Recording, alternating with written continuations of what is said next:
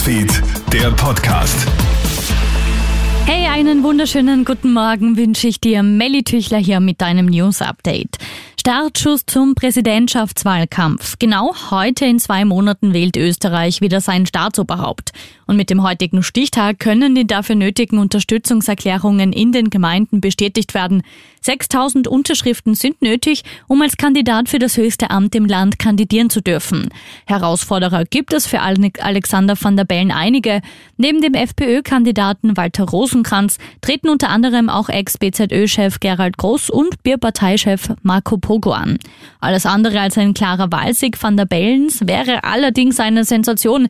Mit einem engen Kopf-an-Kopf-Rennen wie bei der letzten Bundespräsidentenwahl ist jedenfalls nicht zu rechnen, sagt Meinungsforscher Peter Hay. Hayek. Wir erinnern uns, in der ersten Runde der Präsidentschaftswahl von 2016 gab es ja auch kein Kopf-an-Kopf-Rennen, sondern da gab es ja verschiedene Kandidaten und Kandidatinnen. Ich erinnere Irmgard Gries mit rund 20 Prozent Wählerzuspruch im ersten Wahlgang. Also im ersten Wahlgang ist das sowieso nicht zu erwarten und ein zweiter ist aller Voraussicht nach nicht zu erwarten. Wieder Warnungen vor einem Blackout. 140.000 Haushalte waren gestern Mittag in Innsbruck und Umgebung ohne Strom.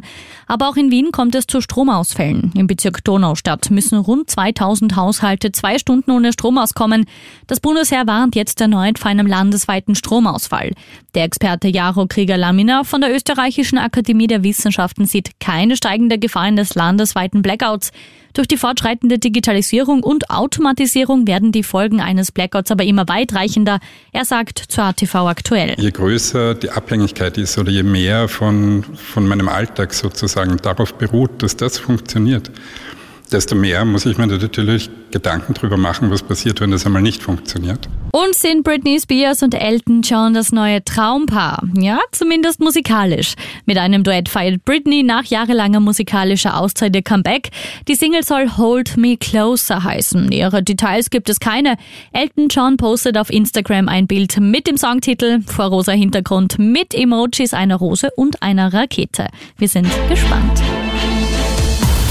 Krone Hits, Newsfeed, der Podcast.